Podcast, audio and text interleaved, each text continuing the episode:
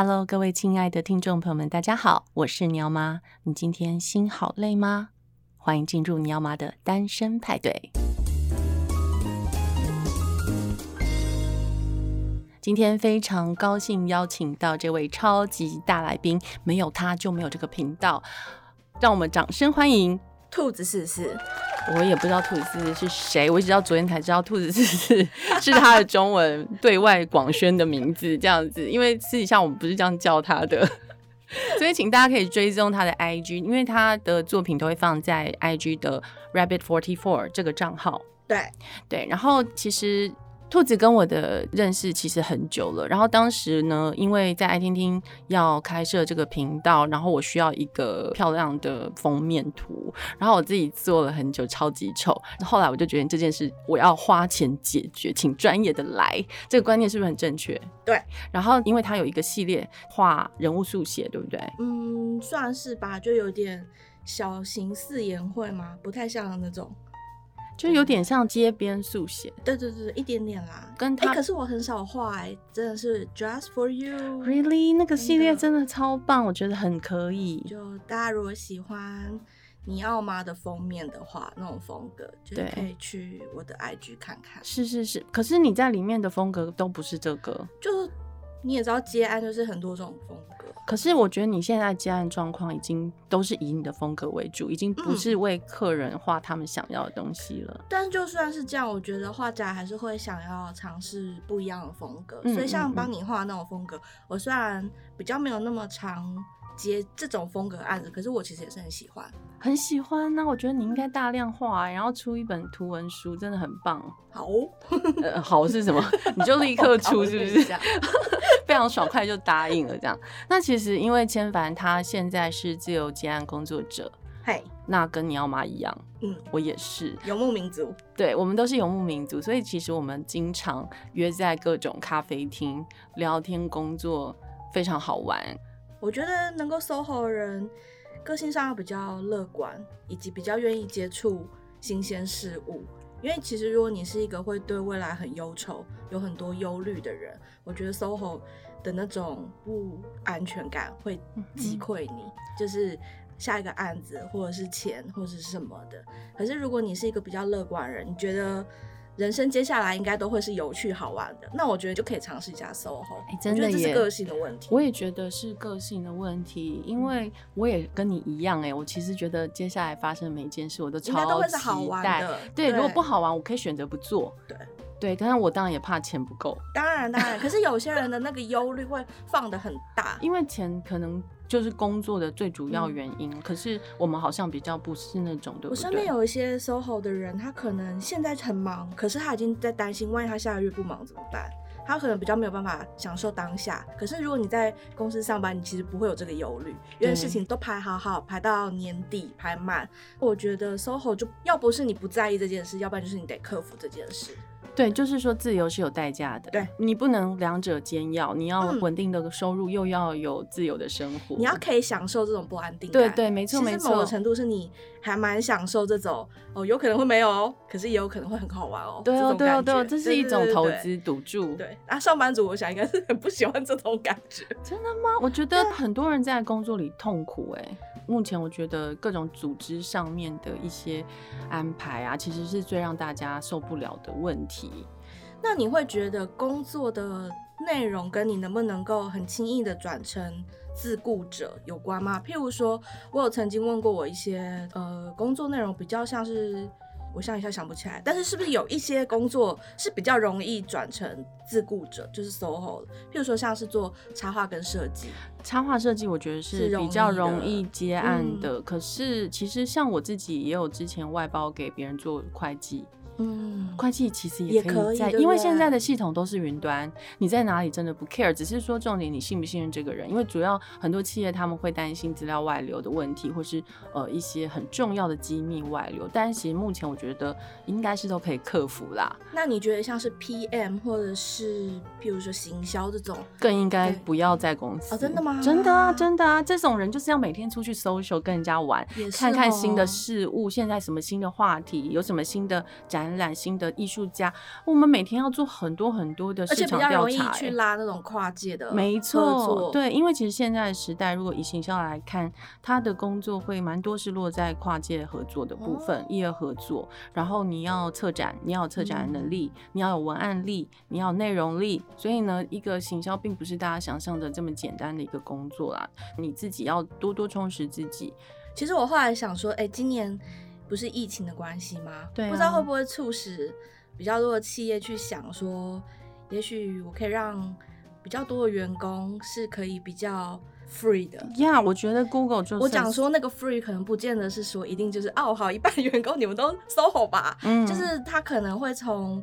物理的距离上先解放，Yeah. 然后可能也会觉得说，员工我也不用是那样绑死的方式。其实我觉得，像这次疫情，然后大家说 work from home，其实对我们来讲根本就没有差。对，真的没差哎、欸，啊、我们真的没有感觉到什么疫情不疫情的，因为我们本来就在家里工作。是啊，是啊。大家是不是以为我们在家里工作的很轻松？其实没有，对不对？欸、你怎么多少人他们没有办法跨出那一步，就是说他们觉得他们很不自律。哦，oh, 就是没有办法准时的起床。OK OK OK，对，就我觉得其实自律还蛮重要的。我觉得不管你做什么工作，自律都很重要。但是我觉得上班就会有一种被强迫起床，对，被强迫自律。可是你如果 freelance，你的自律是要发自内心的。而且我觉得这个自律不只是说固定时间起床这么表面哦，它的自律包含说，因为你必须要做长期。所以其实你也不应该要一直大量的熬夜。对，当然。所以，可是很多 freelance 他因为接案，然后加上自己时间控管能力等等问题，或是你起得晚，你也就睡得晚。其实很多 freelance 是真的日夜颠倒。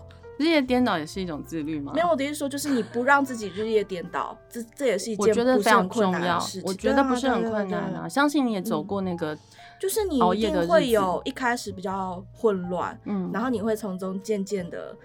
知道说啊，其实现在不想熬夜了。嗯，对，那我我不要熬夜的话，那我就得早起。是，这个东西是很自动自发。我讲的自律是比较像这种。对，我觉得你那标准蛮高的，因为我觉得很多人都有拖延症的问题。我觉得有拖延症跟做到天亮是两回事。真的，然后有拖延症的人就害到我们这些很自律的外包，你知道吗？大家都不信任外包，因为他觉得说你很难联络啊，要回不回啊，然后作业时间我又抓不到。嗯我觉得这个是害到我们这些自律的外包哎、欸。我觉得 freelance 还有一个就是也是跟这有点关，然后那个也是大家比较不喜欢，就是很多人说，哎、欸，你们会不会工作跟生活都混在一起？会，因为你其实没有很明确的上下班的开关，你就是中午吃个饭，哦，可能也会有人写信给你，或者是你晚上出去也会必须要做一点什么，就是你的。上下班的时间变得很模糊，那加上很多人可能会周五的下午才发案给你，这个是要你周末做的意思，是所以你的时间其实变得有一点零碎，然后有一点不是很好。我觉得这也是如果想要转 freelance 的人可能需要考虑一下，就是。你的生活跟你的工作会高度结合，没错，比较没有办法像上班族那样，呃，六点以后我就都不挂了，对，明天再讲，明天再讲。是是是，我自己其实也会遇到这样的事情，所以我现在这个年纪就倚老卖老，我就会先说好，我就说你不要以为我是外包，我就二十四小时 stand by，没有这件事。你下班我就下班，你放假我也放假，是一样的。我觉得你讲的很好哎，因为我觉得 freelance 它其实。一开始大家刚出来的时候都会觉得说啊，不要得罪客户，因为每个客户都很重要，所以我要服务他们。可是你渐渐久了，你发现没有办法服务每个人，对，因为每个人需求不一样。有的人就是 喜欢晚上才回来，真的；有的人就是周末才回，有的人就是早上八点就会写信给你。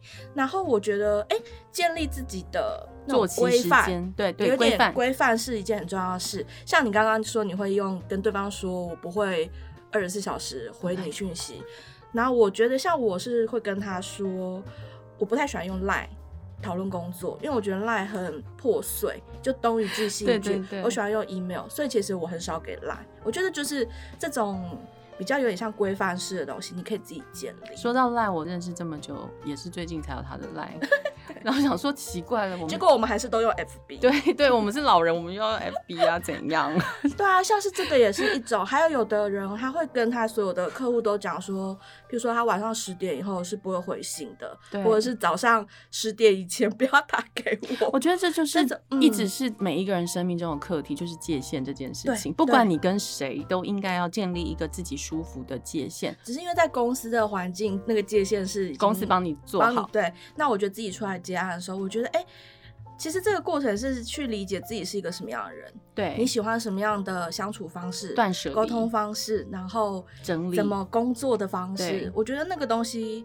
你得自己规范出来，不然你就是会很累，因为你就是要配合你所有的客户。真的不要把自己累坏。我们其实当 SOHO 是一个选择，对对，没有人强迫我们呐、啊，我们就是要过得自己的生活形态，我们要走自己的路，所以我们才去做外包啊。所以你为什么当外包把自己搞这么累，对不对？没错。那我今天最主要，我们根本就不是要讲这件事，我们要讲的是 SOHO 族都去什么咖啡厅，是最重要的第一要件，绝对要有 WiFi 吧？对。现在还有没有 WiFi 的？咖啡有 WiFi 比较慢的咖啡厅，哦天哪，那不是很稳定的，拒绝往来户。哎、欸，我不晓得你们有没有看过一个网站，也是一群人弄的，就是台北市的工作咖啡厅的一个网站。对，那个网站我觉得还蛮好，它上面就把 WiFi 的速度列为一个评分的标准。对，所以我觉得 WiFi 还蛮重要，超重要。第一件事就是老板，请问 WiFi 密码是？每一个时候进去都会这样问吧，因为我们要回 email，我们要查资料，我们要 po 文干嘛？所以我们其实非常需要 WiFi。各位咖啡厅的老板，你们都听到了吗？请加快你们的 WiFi。OK，我们很需要你们哦。其实我最近比较少，大部分时间都在家，因为家里有慢慢调整的比较舒服。可是如果今天要去外面工作的话，我其实蛮喜欢去那种计时型的。哦，咖啡厅不是有很多种比较好的，就是你点个饮料就可以无限的做。对，然后有的会限时间，真的。然后有的是，呃，它是用计分钟的方式来算钱。分钟吗？对对对对，呃，像是在公馆有一家叫做 The Common，它其实比较像是共同空间。然后它的方式就是它里面有提供很多饮料，然后那些都是 free free 的，然后也有要加钱的。可是它的时间就是用一分钟一块钱这样算，然后多少分钟以后可能就是收到上限了，就是有点像这样子。哎、嗯，那蛮好，我觉得蛮好的，跟停车是一样的 概念。对对对对对。然后我觉得我混公馆，我都不知道你说这家在哪里。它在。温州街吗？哦，比较靠水源市场后面。哎、欸，我还真的很少去。然后是在一个老公寓，一个三楼。你怎么会找到这种地方？我觉得这个空间我还蛮喜欢，而且它台大或师大学生学生证还可以再打折，我记得好像是对折。可是你家离那里有点距离。其实还好，就坐一班公车去。我觉得我喜欢那边，第一个是它的空间，我觉得很舒服。因为如果你要长期工作的话，你最好是好坐的桌子跟好坐的椅子，嗯、沙发区那种其实是不适合的。对对对，因为它。它都是比较像，就是好坐的沙发跟桌子。可是它的空间呢，又很符合我们这种假掰文青会喜欢，就是它其实是没有假掰。好，我们这种真文青会喜欢。对，它其实是一个公寓的格局，所以其实蛮漂亮。然后他们几个年轻人也很有品味，里面弄的就是有一点。我觉得有一点点波西米亚还是什么那种感觉，好像大家一起凑在这个空间里面，然后大家各自做各自的事，彼此安好这样子，很棒。对，然后它里面其实也有一个布幕，我觉得要包场开会什么也都可以。它其实是蛮 cozy 的一个环境，我觉得我还蛮喜欢的。所以 the common 就是 something in common 的 common，yes。OK，所以是 C O M M O N。Very good.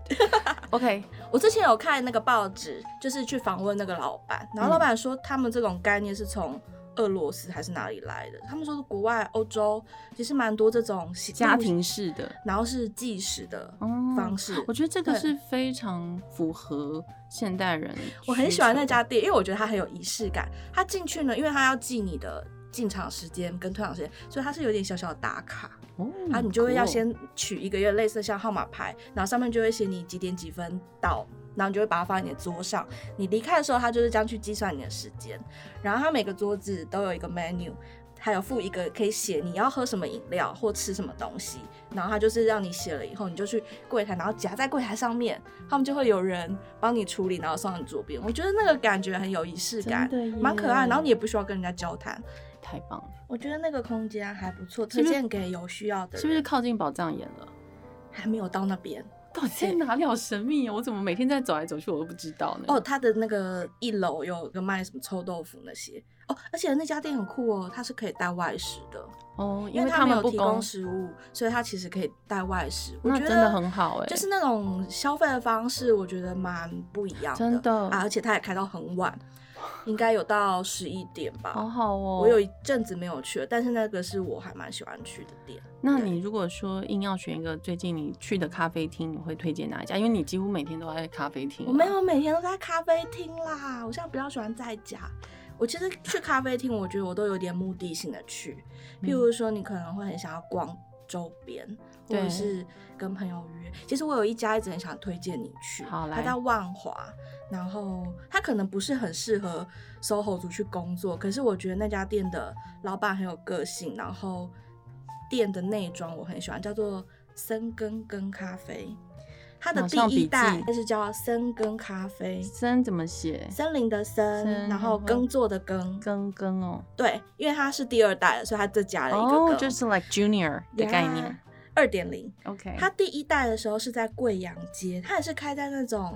城市边陲的巷弄，哦，我最喜欢。对，所以我觉得你会喜欢。然后他现在搬到一个更远的地方，他虽然是在万华，可是离捷运很不近，就是有一点远。嗯、那边是大理街吗？还是什么的？我有点忘了。反正一个巷弄里。哦、然后我觉得老板他很有想法，他就是也常常会在 FB 写很多文字。嗯，然后他很讨厌人家说他很有个性，所以我觉得我就说他是有想法的老板。那他应该也是。很讨厌人家说他是文青吧？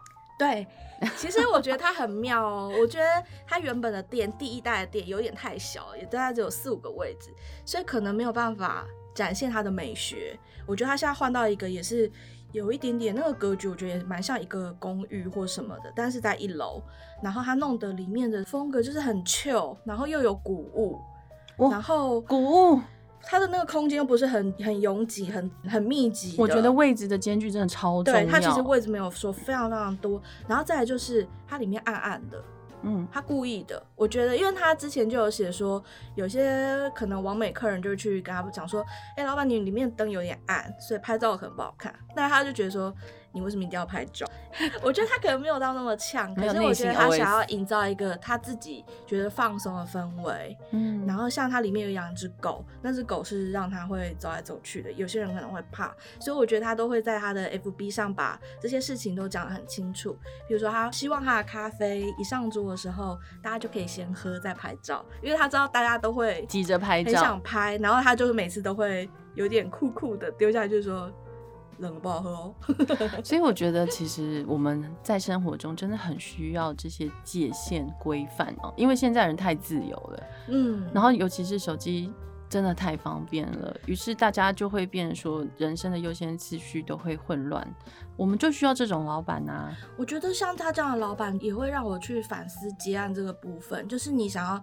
当一个什么样的自由工作者？自由工作者他不是纯然自由，他可以是有你自己的风格。因为其实咖啡店有很多种，我觉得那个老板的这种做事方式，可能也会有些人不喜欢，觉得他好像没有那么服务精神。对，就是好像哦，规矩很多，哦，还有里面讲话也不能太大声，因为也是蛮安静的啊。里面又很暗，所以好像也不太适合看书。那到底要干嘛呢？喝咖啡啊，啡啊，所以他咖啡是好的吧？我觉得很厉害，他有卖自己的豆子，嗯，我觉得他就会吸引到想要喝一杯好咖啡。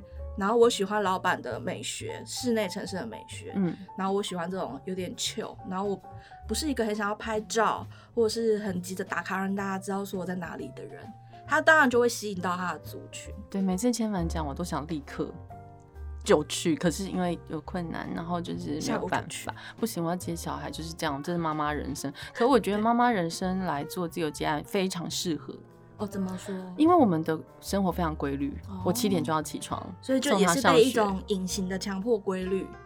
对，因为我要符合他的生活作息，所以我也得七点起床，然后就开始工作嘛。送他去之后开始工作，工作工作到要去接他前，就是大概两点多休息一下，然后就去接他。所以我其实这中间都在工作。所以你是不是也会鼓励一些有点全职妈妈，应该渐渐转型成自由工作？应该是说，我觉得女人哦，还是要有自己的能力。因为每个人都有一个能力，只是你有没有去找到。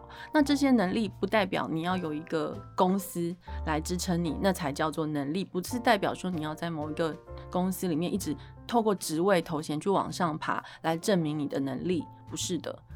真正的要做的是，你要去找到你自己是谁，你要做什么，你要什么样的生活形态，你要怎么样的一个家庭生活来跟你的工作并存。我觉得这是很重要的一个议题。那它跟界限也是有关的。你要怎么样去设立你自己的界限，跟同事的界限，或者是说公司的界限？我觉得它确实是一个不好拿捏的东西，它是必须要被学习的。一开始我也做的不好，总是觉得，哎、欸，好像我付出的跟我收入的是不成正比，好像我做太多。嗯、可是你会觉得说，哎呀，就接下这个 case，然后这些东西如果不做，我就觉得很可惜，所以你就会自己多做很多事情。可是我这么多年下来，我也慢慢觉得说，其实。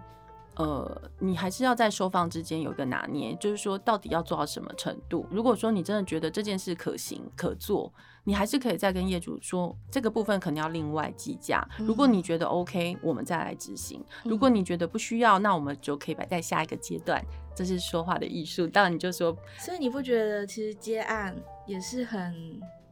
很吃表达能力吗？非常吃，因为你很多事情你都得自己开口讲了。你不要说钱好了，还有譬如说合约啊，因为签约上面你可能会觉得有些有点奇怪啊，对，或是你想问啊，或者是催款啊，钱怎么都没有来啊。我觉得好多事情都变得你以前不需要讲，或者是你觉得好像讲了很害羞，对对，但是你现在你得讲，而且你还要用一种。其实我们就真的只在就事论事讨论，对对对，不要怕讲，好像会打坏关系这件事。可是我觉得大家不一定跟我们一样想法啦，有时候我们这样子的态度可能会让对方吓到，有时候是会。好，我都觉得其实我们想太多，我觉得他们这种人一定见多了。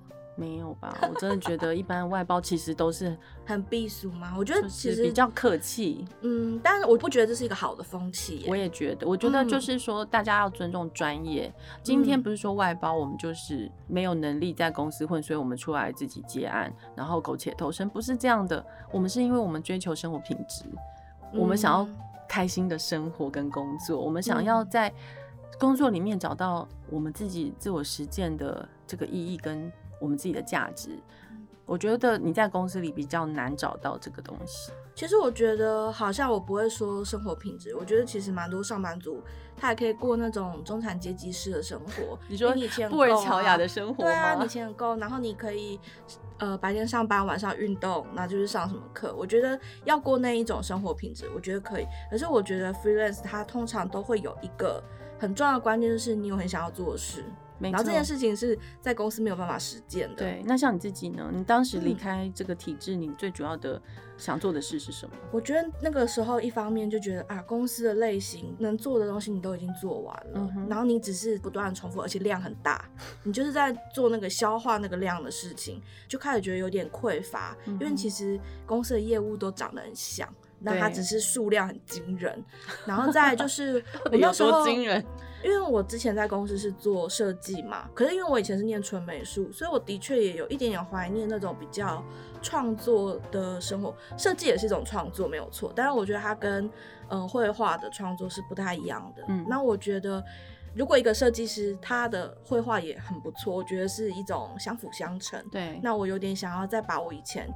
学传统绘画部分再转换成现在数位的东西，然后就是再去发展。我那时候因为在公司没有很有机会做这件事，因为其实做这件事情的时间成本高，对，公司他不太会愿意投资投资，然后你也画不到什么你想要的东西。虽然那时候公司有一些小量的案子让我做，所以我觉得哎、欸，好像差不多了。我那时候做了四年，我觉得好像再下去工作内容不太会有什么很大的变化，嗯，对，或者是你可能上面人就会问说，那你要不要往主管职的方向去啊？譬如说做管理啊，我觉得那个都是选择，看个性。好像那时候觉得休息一下，然后去哎试试看自己去发挥一下下，对啊，也会想要做出一个自己的品牌，非常正向，因为我觉得。普遍哦，在艺术家或平面设计师里面，大家其实都是对美的东西有所追求，大家其实不太想做主管，这也是体制内一个蛮大的问题，就是说你要怎么样去找到一个呃美术背景、设计背景的人，然后把它改造成一个管理这些 人去排程。可是你不觉得公司的体制也是很有限吗？如果一个有美术设计背景的人，他的职位也没有办法再往上升，他除了主管之外，他没有什么。就是你你你就好像就停在那里，要不然你就要当主管、当经理什么什么的。然后我就觉得啊，好像没有什么选择哈。对。那我觉得那选择不如就自己开创吧。是，没错。就是我那时候的想法其实比较简单啦，就是有一点想说就是这样子。呀，我觉得这是非常有力量的想法，就是应该提供给更多的女性朋友们知道。那时候有很多人说，哎、欸，你要不要就是先。包含我那时候主管有说，要不要先休息个三个月、半年，然后再回来？再回来。我觉得如果对有点迷茫，然后不是很确定自己方向，我觉得这当然是一个不错的选择。你就是休息一下，想一下。可是我自己后来这样出来后，我觉得三个月、半年不够，哎，真的累死。我觉得我是自己出来做了一两年以后，才比较熟悉自由工作者的身份，而且也比较喜欢上这个身份。嗯、一开始都有一点哇。就是跌跌撞撞，然后恍恍惚惚，然后事情一下很多，一下很少，这样。我觉得你还在拿捏，所以我觉得那个空窗期好像也不是公司给你去体验就够的，对啊。嗯、我自己觉得其实都是需要花时间体验，就是一条充满冒险的路。我觉得就试试看啊，没有损失。对啊，是是是，你不试你怎么知道？对啊对啊对啊。所以我其实很很常听一些身边的家人朋友在抱怨他的工作，抱怨了十年。还在抱怨同样的事情的时候，那是上班族的小确幸，就凑在一起抱怨工作。对，然后我就会觉得说，可是你那么不开心，你为什么不离开这个舒适圈，然后你去试试看，找到自己的生活模式？我觉得那个很幸福欸，就是很幸福的感觉，就是当你知道说，OK，这个就是我要的生活的那一刻，你会非常兴奋的觉得。我有主导权呢，我有主控权呢，我可以决定我的九点要干嘛，十一点要干嘛，两点要干嘛。然后就是我想要早上听个音乐再出门，我想要回家睡前听个音乐，然后洗个澡，我就不需要在那个匆忙的交通里面去损耗我的未来的盼望。我觉得那个有盼望跟没有盼望的人生是差很多的。其实自由工作者大部分时间也都没有很自由，真的，我们都是在工作，其实也都很忙，也都是。有的时候蓦然回首，觉得我也今天也是上班九个十个小时，对 对对，加班了。总是会有几个 moment 让你觉得说，哎、欸，这样做不错。就是譬如说，你接到一个蛮好的案子，然后你很顺利的完成，然后这东西可以成为你的一个代表作，或者是市场反响很好，那个 moment 你就觉得，嗯，还好有出来，或者是你。有一个时间，譬如说你就是很专心的做你想做的工作，或是那个时间你就是很开心的在外面玩了，你也都会觉得说啊，这个选择不错。就是那个当下有没有？我觉得这个工作者身份你会变得更珍惜当下，嗯，因为我们不知道下个案子什么时候会让我们不能出去玩，所以我们此刻要很开心。然后做工作的时候我们就很认真，就把它在 deadline 前全部搞定。我觉得这个也是一个自我管理、专案管理、时间控管的一个嗯，必须要练习的。对，因为像我真的超级忙，可是我每天还是规定自己十一点要上床。对，因为我不能。就是不睡觉，我已经不是孩子。以前小孩子你就熬夜没关系，可是现在真的不行，现在就是要睡觉。我觉得睡觉非常重要。对对对对。然后你看剧、追剧、看电影也很重要，没有一件事可以少的。那我们要怎么去分配，对不对？那我们也很想去很多的咖啡厅玩啊，吃甜点啊，对不对？我们很想跟朋友聚会，所以其实我觉得，呃。一道一道的都是生活上的选择题，啊、那每一次你都要去想，无论是大事小事哦，你都要去排你的优先顺序。比如说我身体不舒服好了，嗯、可是我可能就会把看医生这件事排在很后面，我会觉得没关系没关系，反正死不了，暂时死不了就。没空嘛，没空去看医生，看医生很浪费时间，所以我就会觉得说没关系，那就自己会好吧。然后就在家里做自己想做的事情。所以我觉得，当你回到自由工作自由工作者的时候，你会更聚焦在自己的生活，要怎么样打理自己，嗯、怎么样好好生活。我觉得好好生活真的很难呢。如果你真的要好好生活的话，嗯、哦，你一天真的很满。像我，你知道我现在最疗愈的时刻是什么吗？什么？擦我的皮鞋、皮包。Oh, 我每天晚上，我如果睡不着，两三点，我就一个人在那里擦我所有的鞋子跟皮包。你会觉得成为自由工作者的那个初期，都会有做一些比较仪式性的举动，譬如说，像很多人就会开始断舍离，对对，然后或者是呃，像你说的整理家里，或者是很多人会开始帮自己规划一些，比如运动啊，或者是读书或者什么的。我觉得其实很有趣，就是这些事情。你以前上班也都可以做，可是不知道为什么上班的时候这些事都变得很很累，心很累。对，就让你心很累，你回家就只想要放倒，对，然后废，对，或者是或者是就是只想要出去玩，咖啡厅或者什么吃饭这样。可是等到你真的变成对 freelancer 以后，你好像就会觉得，哎、欸。你有很长时间会待在家里，或是你的工作室空间，然后那种仪式性的东西，让你比较回归到自己生活本质的东西就变得很重要。没错，就是我们会再去重新审视很多关系啦，啊、就是你跟自己的关系，你跟父母亲的关系，嗯、你跟孩子、老公的关系。我觉得其实关系一直是我们生活里面很重要的题目，可是。呃，常常大家因为工作，然后就忽视了很多跟自己亲近友好的人的关系，因为你觉得工作很重要嘛，嗯、或是说，哎，我不工作我怎么生活啊？我就没有办法，我一定要做这个工作。以前的那种工作会让其他事情都变得好像很不重要，真的，就是所有的你的生活的一切排程啊，什么都是为了要服务你在上班这件事。对，然后你就领个几万块，吃饭也是，吃饭就是求快方便，因为我要上班。对，对对对，然后你就变得。不知道为谁辛苦为谁忙啊！因为我对这件事很有感触，是我也是自己出来开始接案之后，才会比较常下厨，会自己简单的煮晚餐或者是午餐。那我发现哇，煮饭好花时间哦，超级。所以如果其实 你最近没什么案子，你就煮三餐，然后你一天就够了。真的，真的是这样。我认为这也是好好生活的一部分。没错，其实煮饭这件事很重要啊，因为人就要吃嘛。可是其实我们花很少时间在。处理这件事情上，对，如果你都交给别人，如果你都去外面吃或者是叫外卖的话，其实这件事情在你生命里算很重要，但其实你付出的时间非常的少。对，千帆刚刚说叫外卖的时候，想说，呃，现在是不是都说？Foodpanda 对，就是这样。或 Uber Eats，呀，外卖感觉是古时候的事情。对啊，然后我就想说，哎、欸，自己试试煮一些很简单的东西，就是很简单的面哦、喔。可是如果你从备料或什么的到吃完到洗，哇，也是两个小时过去，其实也不用工作。所以我其实觉得全职妈妈煮三餐真的超超强。我突然那时候就是觉得有点感谢我妈，因为我妈以前是职业妇女，但她又会煮晚餐，那我就觉得。好累哦，我妈好强哦，因为我没办法，因为我觉得我觉得很厉害。对，就这个也是我新的体悟。虽然以前本来小时候就知道妈妈很辛苦，妈妈煮饭给你吃不能不吃，可是你是真的自己也是过这样的生活以后才觉得哇，这个是真的不是你想象中的花时间呢。是因为你从上市场对啊选材料，嗯，然后到回来清洗备料切它们，然后。真的是每一个步骤，职业妇女 respect 呀，yeah, 真的，尤其是有孩子要在煮便当那种，我真的是衷心的尊敬你们，给你们起立鼓掌。因为你有他在学校，他不吃东西，嗯，整天不吃早餐也不吃，所以都是你帮他带，对不对？没有，他不吃，不吃吗？他连我带他也不吃，他不在公众场合吃。